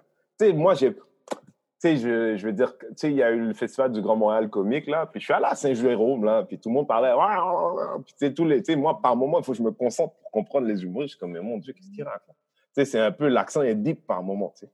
Mhm. Puis moi, je pense que je, je closais ce jour-là. Ouais, je- Non, j'étais avant le closure. C'est très bien passé, mon frère. Mhm. Tu comprends? C'est très bien passé au sens où, tu sais, je te dis pas, tu sais, j'ai des gars dans les bad boys qui sont plus jeunes qui ne savent pas, savent pas gager la différence, qu'il y a des choses que tu fais pas à certains endroits. De la même manière que, c'est à qui? Il y avait un humour, euh, Richardson, Zephyr. Ouais. Tu sais, Richardson Zephyr, c'est un gars qui, qui... Parce que, tu sais, j'expliquais quand j'ai fait mon choix de jouer, surtout chez Bad Boys, que, à un moment donné, ça devient normal que si tu joues au Bad Boys, mais que tu joues aussi... Tu joues au Bad Boys une fois par semaine, mais tu joues ailleurs huit fois par semaine, ton muscle, il est plus fort. Tu sais, tu comprends? C'est comme, c'est comme te masturber oui, de la vrai. gauche tu sais, une fois, puis de la droite huit fois, ta, ta droite va être plus forte, c'est normal. Et Mhm. Moi, je voulais pas créer ce débalancement-là parce que. Puis là, on s'entend là. Je suis un gars qui commence l'humour à 42 ans. J'ai envie de faire rire, mais à mon âge, j'ai aussi des choses à dire. Mhm. Tu sais, I have a point to make. I have things to say. Et tu penses que, euh, en fait, euh, mais je comprends pas. Finis ta pensée par rapport à, euh, aux Ah, Richardson. Richardson. Ouais. Richardson. Ouais. Richardson, il est venu chez nous, tu sais. Puis Richardson, c'est un gars qui, justement, lui, c'est pas 7-8. Lui, c'était 52 millions, puis là, il vient une fois chez nous. C'est la première fois qu'il est dans un comedy club black. Ok, ok. Mais l'ajustement de quelle blague va marcher ici, il est off. Pourtant, Ouais. il est drôle, hein, mais il est off parce qu'il, you know, he's been adjusting all his life, but not adjusting dans ce sens-là, toujours dans ce sens-là. Ouais, ouais, ouais. ouais. Tu comprends? Fait que Ouais. le jour où il vient chez nous, il- tu le vois, le gars est comme, OK, ça, ça marche partout, je comprends pas. Tu sais, comme humoriste, je peux voir dans sa face. Le gars est comme, voici mon punch. Ouais, ouais, ouais. Je suis comme, frère, non, ça, ça peut pas marcher ici. Parce que c'est pas que la blague, elle est pas drôle, c'est que la manière que tu l'as approché, tu as perdu les gens déjà parce qu'ils vont dire, ouais, non, je comprends pas. C'est un point de vue très intéressant, mais. C'est deux réalités différentes, c'est sûr. Quand tu vas au Bad Boys et quand tu vas à, au 10-30 de Brossard, c'est une autre réalité. Quand tu vas au autre 10-30 réalité. de Brossard à Québec, une autre réalité. Quand tu vas Ouais. de Québec, à Matane, encore une autre réalité, ouais. tu vois qui c'est Alexandre Douville? Oui, bien sûr, ouais. Alexandre Douville, c'est un hard rocker, euh, tu sais, Ouais. tu sais, les gars là, les gars là, lui, son, sa couleur de blanc, c'est un blanc chez Bétonnel, là, tu comprends? Lui, il est blanc, blanc, blanc. Ouais, lui, il explose toujours quand il vient chez nous, parce qu'il ne s'ajuste pas. Parce que son personnage est tellement ancré profondément qu'un peu de la même manière que moi, je vais à Saint-Jérôme, ça passe pareil. OK. C'est de s'ajuster, c'est un art, mais c'est pas pour tout le monde. Ouais. Non, c'est très difficile. C'est euh, c'est pas évident et puis c'est je pense que c'est la qualité vraiment sous-estimée d'un d'un humoriste parce qu'on le fait tous à un moment donné dans notre carrière s'ajuster, tu sais, surtout si Yeah. tu veux aller plus loin. Mais par rapport à toi, tu disais, OK, tu as commencé l'humour à 42 ans, tu es dans un endroit où tu peux explorer tes idées. Mais Là, j'ai commencé à 40, pardon, j'en ai 40. à 40 ans, ouais, donc ça fait, ça fait deux ans à peu près, donc tu explores tes idées. 3. Je vais avoir 43 en septembre. Vous, on se- ok, euh, d'accord. Je vais prendre mes années, je vais prendre mes années. Et ouais, exact. Mais tu, tu vieillis pas très vite, en tout cas physiquement. Là, on dirait que tu as une pommade secrète. Tu me la passeras quand tu pourras. Mais quand, j'ai- fini avec le Kleenex, je passe au visage. Mais ensuite, ensuite, parce que éventuellement, ça serait pas cool que, mettons, les gens d'ailleurs puissent découvrir euh, euh, Renzel. Les gens d'ailleurs, qu'est-ce que tu veux dire? les gens de de d'Ontario francophones, les gens de tu vois? Je vais pas te mentir. Éventuellement. moi, je vais dire, oui, j'aimerais ça. Tu sais, si on m'invite, je, je, je vois pas pourquoi je dirais non. En même temps, tu sais, moi, j'ai bâti un des plus grands artistes de France, tu sais, euh, puis fait que j'ai un beau réseau. Tu sais, euh, tu sais, euh, mes amis, les gens avec qui j'avais 20 ans quand j'avais 20 ans, qu'on était en bas en train de figure out ce qu'on faisait, c'est Ouais. tous des patrons aujourd'hui. Et certains dans l'humour. Tu sais, ils étaient dans la musique, maintenant ils sont dans l'humour. Fait que moi, le, c'est juste une question de timing, de quand moi et où. En fait, le plan, c'est de créer Bad Boys France. C'est là-dessus qu'on travaille depuis un an maintenant. Sais, On est en train de placer ça. L'idée, c'est de créer un réseau pour les gens d'ici et d'ailleurs. Comme ça, les gens qui font partie de Bad Boys France pourront venir à Montréal et, et avoir une maison, puis, puis développer le style de ce qu'on fait là-bas, ici et ici, là-bas. Sais, euh, les, les, les, les Français sont très américanophiles. Et quand, quand je suis allé en France avec Corneille, quand on faisait, quand on faisait les clips, tout ça, quand on faisait nos, nos visuels, les gens, c'était un commentaire qui venait souvent. Il dit Quand j'ai entendu Corneille la première fois, ça m'a pris comme 20 secondes pour me rendre compte que le frère, il parlait en français. Il y avait quelque chose de très américain dans sa manière de s'exprimer. Puis je pense que c'est ça, Montréal, en fait. Si tu arrives à être compris, euh, moi, en tout cas, c'était ça mon expérience. Le jour où j'irai en France pour ma carrière personnelle, euh, ça m'intéresse beaucoup plus que. Puis je dis pas parce que c'est moins intéressant, c'est juste que c'est un plus grand territoire, puis que, que là où les francophones d'Ontario, je ne saurais même pas où les trouver. Aujourd'hui, moi, j'ai. un- francophone Ontario, francophone, les Québécois de région, tu sais, parce que je, je pense qu'on sous-estime leur intérêt. Honnêtement, je pense que Bon, non, t'as raison. Je veux dire, Bad Boys sont- du Rire, tu sais qu'on est signé chez encore, hein, Bad Boys du Rire. oui, oui, Et Ouais. Euh, cette année, si ce n'est pas du Corona, on avait une tournée qui était en train de se préparer dans tout le Québec, en effet. Mhm. Ben, ça c'est cool. Ça, ça va arriver, ouais, ça va arriver. Ça, c'est cool, tu vois. Ça, c'est. Parce que maintenant, il est grand temps, man. Il est grand temps aujourd'hui, en 2020. C'est parce que si. Et je suis content que, je suis content que Bad Boys euh, ait décidé de. Tu sais, entreprendre l'étape d'aller en région et de. Et de présenter l'humour à votre manière, à la manière Bad Boys, aux gens qui viennent jamais à Montréal. Tu vois ce que je veux dire? Ça, c'est un cadeau. Mais je disais souvent, tu sais, ça, on va le faire parce que déjà, d'une part, je veux que les gars ils aient l'expérience de le faire, puis j'aimerais ça tourner un documentaire. J'explique, j'ai expliqué à un gars, j'ai dit, tu sais, les Québécois, des fois, ils sont tellement dans un, dans, dans, dans une, tu sais, je, veux faire un documentaire, puis on est déjà dans le processus de placer ça. On n'a on pas encore le, le distributeur, on n'a pas encore le diffuseur, mais sais, dire, tu sais, imagine un gars qui est en Beauce quelque part, puis qui jouait sa guitare, puis qui avait des tunes, puis qui a une chanson qui commence à marcher sur, sur SoundCloud, puis là, il y a un gars à C'est quoi qui entend ça, puis ça se met à jouer à C'est quoi. Le gars, il quitte la Beauce pour venir à Montréal, en grande ville. Il y a une anxiété réelle parce que c'est un gars qui vient de la Beauce, puis là, il s'en va dans la grande ville pour performer et tout. Ouais. Et j'expliquais à un Québécois, et c'est le même message que c'est avec les Québécois, pour nous, les Montréalais, d'aller en Beauce, l'anxiété, elle est la même quand on parle d'humour. Parce que si c'est une toune, ça va encore, tu connais ma toune, tu vas chanter ma toune. Mais mon humour, je sais pas si tu vas le rire encore. C'est pas garanti que tu vas l'aimer, ouais. Et c'est là d'où l'importance de la grâce de, de s'ajuster. De, mais après, tu sais, je vais, je vais t'avouer un truc que, tu sais, nous, les ethnies, euh, j'ai l'impression qu'il y a deux couches de travail. Il y a une couche de oui, il faut que tu sois bon, drôle en humour, mais il faut aussi quasiment avoir du matériel pour Montréal et du matériel pour la région. OK. Tu vois, c'est tous les humoristes? Tous les humoristes Non, non, non, non. Moi, ben, je, tous les humoristes, oui, mais pour certains humoristes, c'est beaucoup plus dur que d'autres. Moi, je parle pour, hmm. moi. Rentrer en région, ça a été une mission, man. Être drôle en région, ça a été une mission. Ça a été difficile, genre à ce point. Mission impossible avec Tom Cruise, là. Tu sais, là où il descend là, dans, la, dans la voûte, euh, coffre avec euh, son fil, et puis il a un millimètre du sol à, un moment donné, il veut pas déclencher l'alarme.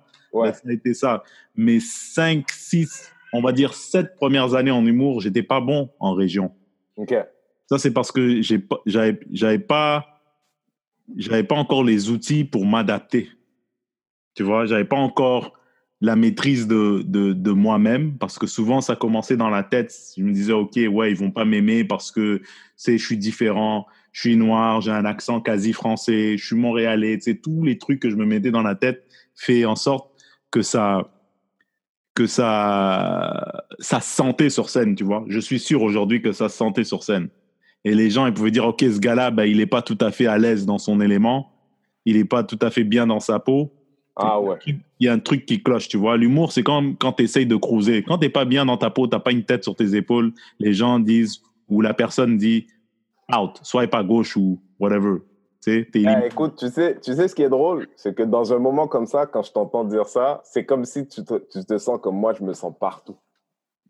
Oui, mais je veux, je veux des sous aussi. Tu comprends ce que je veux dire? Ah, défini. Ah, ben non. je veux, ben, je veux, je le, côté professionnel en moi. Je dis pas que t'es pas professionnel avec Je dis pour moi, le côté humoriste professionnel, je me vois un peu comme une entreprise et je me dis, merde, si je veux. Pourquoi, la, pourquoi la région était plus importante, justement, toi qui viens de France, ça? Pourquoi l'idée, c'était pas de retourner en France, justement? Ben, oui, éventuellement mais on dirait que j'ai une orgueil, un tu sais, j'ai un orgueil avec le Québec. Tu comprends ce que je veux dire? Parce qu'au début, ça a été tough. J'arrivais pas à me faire comprendre à la en région, et je me suis dit, man, il faut que je brise ça. Il faut que je brise ça. Je m'en fous si je dois réécrire mes blagues, si je dois travailler deux, deux fois plus dur. Mais à un moment donné, je vais aller à 8 heures d'ici, là où ils savent pas c'est quoi, euh, euh, je sais pas moi. Euh, ils savent pas c'est qui euh, Anthony Kavanagh, enfin, peu importe. Ils ont aucun, aucun référent de culture ethnique, mais je vais aller les chercher, tu sais. J'ai un orgueil par rapport à ça.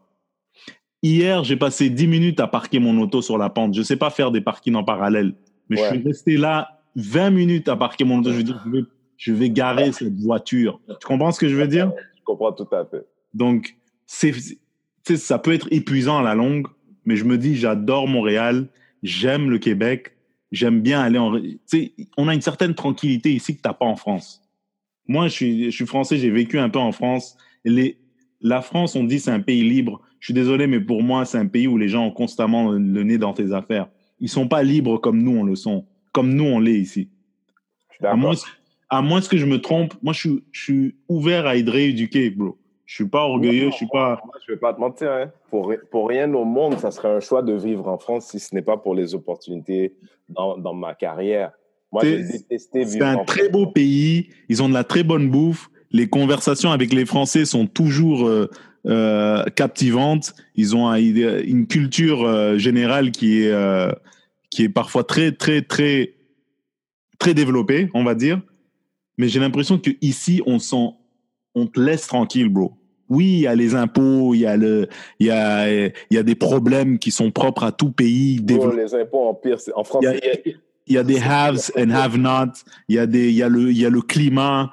Mais je pense que pour un pays libre, liberté, égalité, fraternité, le côté liberté, j'ai pas l'impression que c'est des citoyens qui sont euh, aussi libres que nous, tu sais.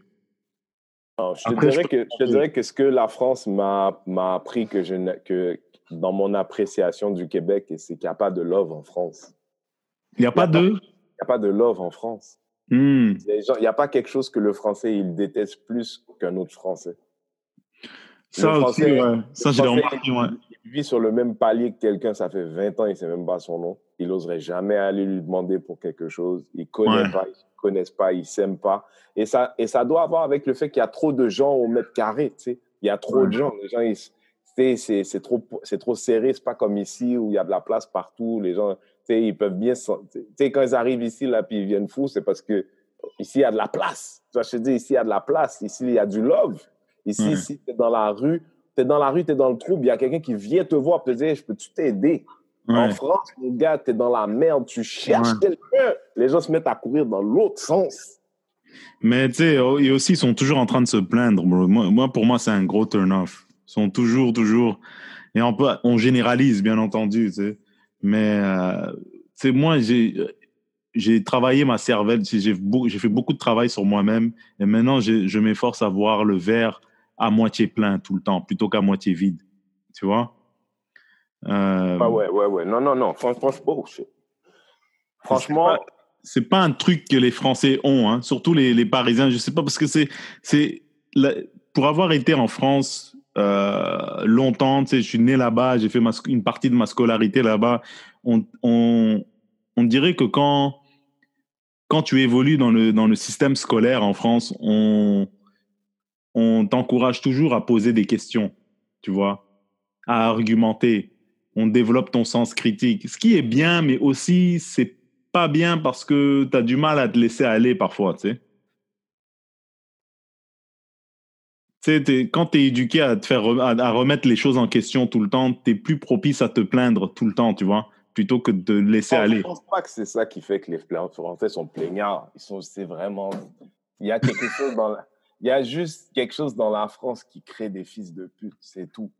Ouais. c'est- C'est, c'est l'éducation des gens. Tu sais, quand il n'y a pas de love, quand il n'y a Ouais. pas de love, quand il n'y a pas de considération constante pour l'autre, quand c'est quand tu n'as pas de problème à marcher sur la tête des gens, maintenant, c'est un truc qui est bâti. Yo, moi, là, quand je suis arrivé en France, puis j'ai demandé un jour, hey, il fait quoi, lui euh? Puis quelqu'un m'a dit, il est rentier. Puis là, je dis, mais c'est quoi rentier Puis la personne me l'explique, j'arrive pas à conceptualiser. Tu sais ce que c'est un rentier, euh, frère? Bah ouais, la reine de rentier, c'est comme la reine d'Angleterre, c'est des rentiers. Ouais, mais là, je te parle de quelqu'un qui n'a pas de titre, qui n'a pas de rien. Ce gars-là, quand il est né, il y avait tellement d'argent qu'il attendait que lui, son métier au gouvernement, c'était de recevoir l'argent qu'il y a à son nom quelque part. Tu vois, il est rentier, c'est son métier. Tous ses amis ils disent, ouais, lui, il est rentier. C'est ça, sa job. Ouais. Ici, tu, ici, même si c'était ça ta job, tu n'oserais pas dire, je suis, ah, je suis rentier. Ouais. Ouais, ouais, non. Alors, on, a, on a un rapport qui est très atypique avec l'argent, là, mais ça, c'est c'est ancré Mais dans le En catholicisme. fait, c'est pas c'est pas l'argent, c'est l'idée que c'est l'idée que it, it doesn't matter that the rest of the world is, est en train de crever. Moi, mon métier, j'en ai pas. C'est cette idée-là, là, cette idée-là ici, tu la trouves. Bon, en Amérique, ça, aux États-Unis, ça n'existe pas. Hmm. Bon, aux États-Unis, ils sont bien avec l'argent. Mais aux États-Unis, ça n'existe pas, cette idée de dire, yeah, what do you do for a living? Nothing. I just get checks from my family.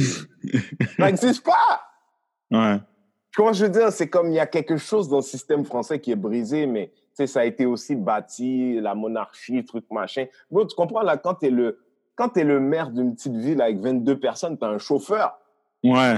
C'est très des- élitiste. C'est très élitiste aussi, tu vois? right? Il y a un problème euh, d'élitisme, une société élitiste où euh, et les, les Britanniques aussi sont comme ça. En fait, tous les endroits où il y a eu des monarchies, où le colo- colonialisme a été omniprésent, a été la base euh, de la construction de leur euh, de leur euh, de leur économie, parce qu'on s'entend que les, beaucoup d'économies, c'est l'économie britannique, l'économie française a été bâtie sur le colonialisme. Sans ça, bah, ils n'ont pas l'économie qu'ils ont aujourd'hui, ils n'ont pas les, les infrastructures qu'ils ont aujourd'hui, tu vois.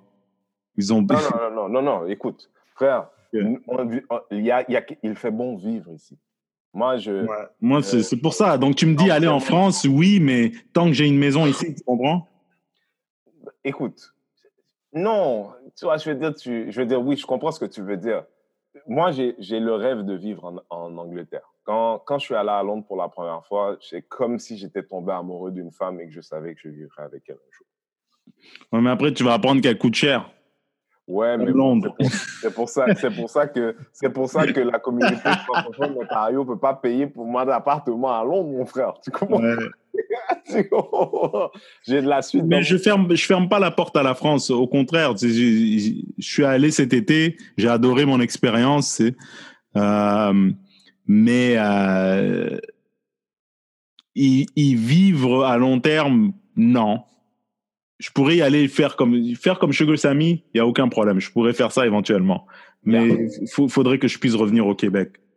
Tu vois Écoute, moi, je suis prêt. Moi, je, je, je, moi, je suis en train de monter ce truc avec Bad Boys, mais je suis aussi en train de monter une équipe. Puis c'était important de former des gens de, de la communauté de, de, la communauté montréalaise, souvent des gens qui me ressemblent. Mais moi, c'était mon idée, c'était mon bébé, mais c'est vraiment un cadeau à la communauté à la base. Moi, j'ai des, j'ai 42 ans, je vais en avoir 43 cette année. J'ai, j'ai pas, j'ai pas ni le temps ni l'envie de de, de m'occuper de tout le monde. Moi, ce que j'ai envie de faire, c'est d'aller ailleurs, puis de... Tu sais, j'ai hâte de jouer en Haïti, j'ai hâte de jouer en Guadeloupe, j'ai hâte de jouer en Martinique, hmm. j'ai hâte de jouer en Guyane. Dans la francophonie, quoi. J'ai hâte de jouer dans la francophonie. J'ai même pas d'intérêt comme ça pour l'humour. Tu sais, je veux dire, je, je, je, parle anglais aussi et tout ça, mais tu sais, justement, tu sais, je n'ai pas envie d'aller jouer dans la cour de chapelle. J'ai envie qu'on fasse référence à moi comme étant son, son homologue. Je comprends. Gotcha. Je comprends. Mais en tout cas, félicitations, mec. Vraiment, ça a été une entreprise euh, très, très, euh, très marquante euh, dans l'industrie de l'humour, en tout cas ici à Montréal. Et dans l'industrie de Montréal, dans l'industrie de l'humour tout court, parce que là, vous, vous allez marquer le Québec avec votre votre tournée éventuelle en région. Ah, on, fout, le bordel, but in a good way. C'est ça qu'il faut faire. C'est ça qu'il faut faire. Laisse-moi te raconter une dernière histoire. Il y a un gars là, c'est un gars qui veut devenir humoriste ou je sais pas trop quoi, mais il va dans beaucoup de shows du monde. C'est un Québécois, un blanc avec une longue barbe blanche. Il va dans beaucoup de shows. Puis il vient voir notre show euh, pendant le Grand Montréal Comique. Il est au premier rang, tout ça. Puis c'est dans, dans, notre show, il y a des hommes, des femmes, des, noirs, des arabes, des, des latinos. Il y a, c'est très montréalais. Il y a un peu de tout, ok? Puis le, mais il y a, puis là, tu comprends que quand tu regardes le journal de Montréal, tu, quand c'est les gens qui ont l'air de quelque chose d'autre, moi j'aime pas parce que on parle d'extraordinairisme. Tu vas voir, quand tu vois un arabe, c'est un gars qui a six doctorats, qui aide les enfants, un criminel.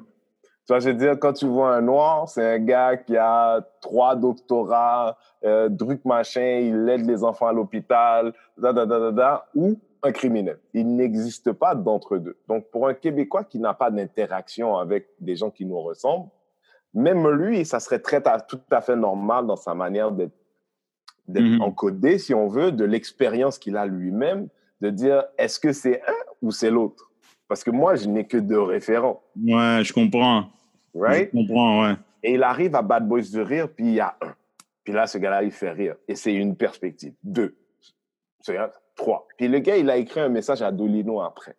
Puis très humblement, il dit, yo, à chaque gars qui montait, il dit, il dit premier gars qui monte, il dit, ben mon Dieu, c'est bien drôle ça. Ah, ben il existe un autre genre de noir, ça a l'air bien. Puis là, le deuxième monte, il dit, oh mon Dieu.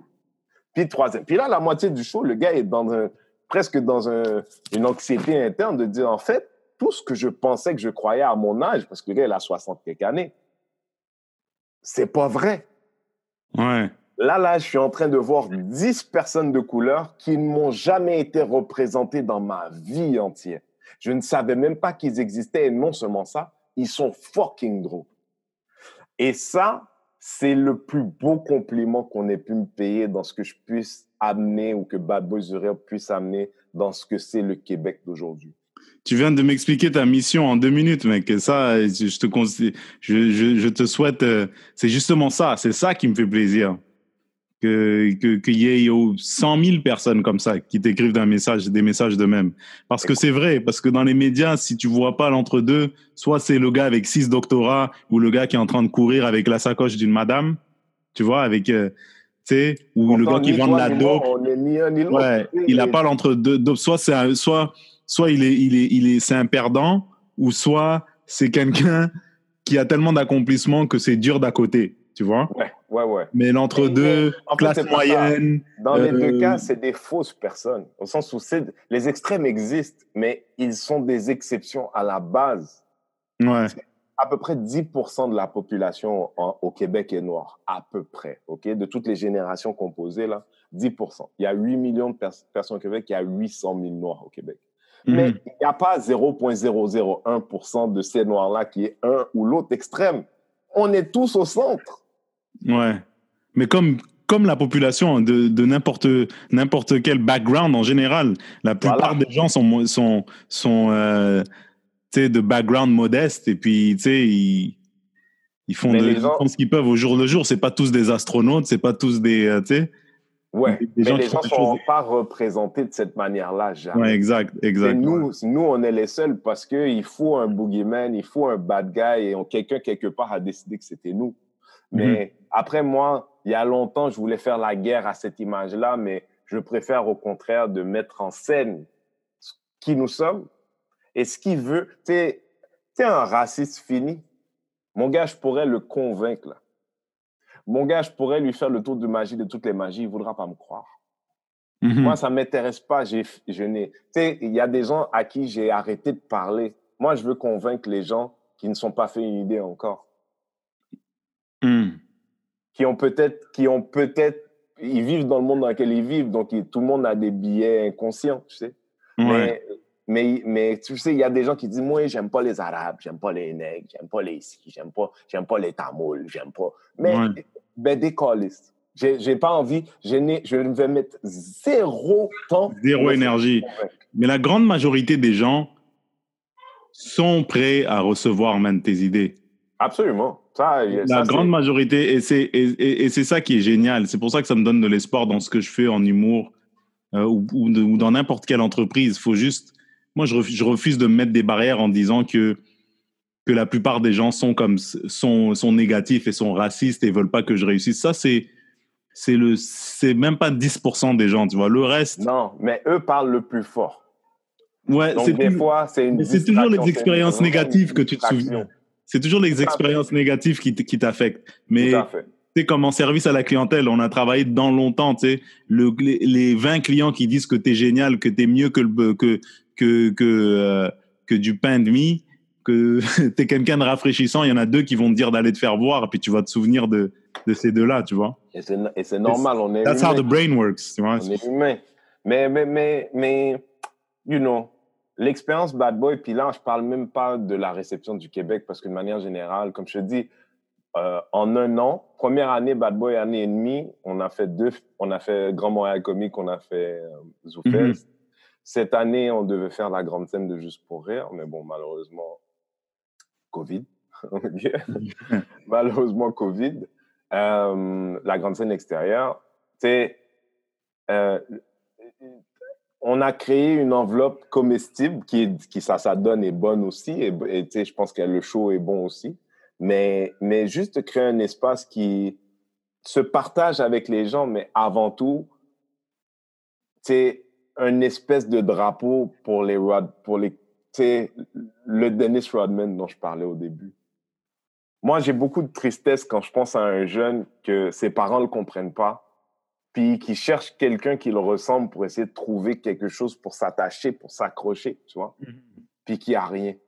Puis j'ai énormément de, de, de peine, genre une peine deep, deep, deep, là. Genre, quand je pense à ce... Parce que c'était moi. Maintenant, moi, à cet âge-là, mon gars, j'étais dans les... Dans les dans, moi, j'avais la chance d'aller à New York une fois toutes les deux semaines.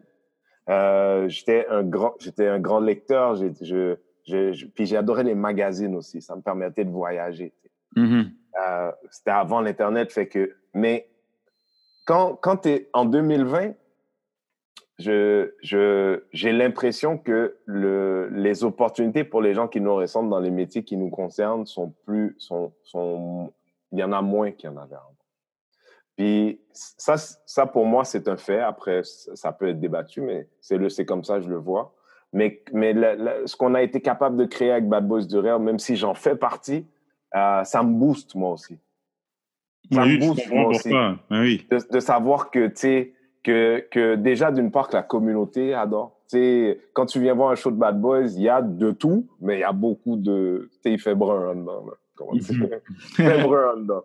Puis ça, fait- ça fait plaisir parce que, le, you know, black laughter is a particular type Ouais. of laughter. Vois, je Mhm. dis, quand le gars, il sort sa gorge, tu sais, les gens, ils en ont rien à battre. Si c'est drôle comme ça, il va te donner du temps. I, I love, I love, bro, I love black, I love black culture.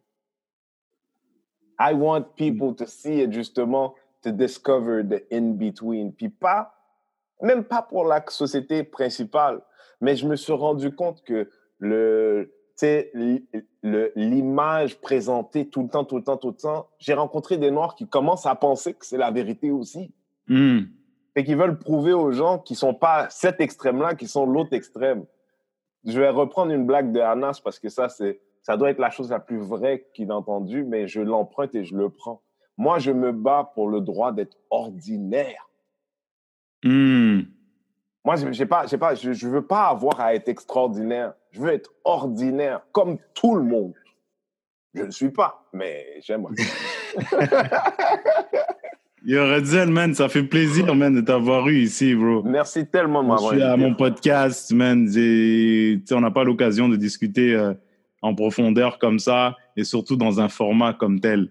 Mais euh, j'apprécie beaucoup, bro. C'est des idées que je vais, je vais les réécouter et puis, man, je vais en tirer des leçons. Puis j'ai juste hâte qu'on puisse se retrouver, puis dans un contexte Bad Boys du Rire, puis dans un autre contexte aussi, man. euh, Ben, moi, je, je t'apprécie énormément, Bruno. Sache Merci, que je frère, t'apprécie j'apprécie. énormément comme humoriste, humainement. Euh, Il y a quelque chose chez toi qui me rappelle des classiques. Tu sais, il y a quelque chose, tu as une vieille âme, mon frère. Il y a quelque chose là. Puis, euh, tu es, aussi quelqu'un qui, des fois, dit des choses que je. That I wish I wrote, et c'est rare. Thanks, bro. Très J'apprécie. Très, J'apprécie très beaucoup. rare. Yeah, yeah, yeah. Du fond du cœur, mec. Merci. Hey, félicitations, hein. Et on continue, on continue. Moi, c'est pas terminé, man. C'est pas parce qu'on est en pause maintenant que c'est terminé. C'est pas Bon, terminé. Je- allez, allez, bon, mais écoute, merci. Encore une fois, merci, parce que tu sais quoi, il y a bien des gens là qui, qui t'apprécient de loin, mais ils t'invitent jamais chez eux, tu vois, donc j'apprécie.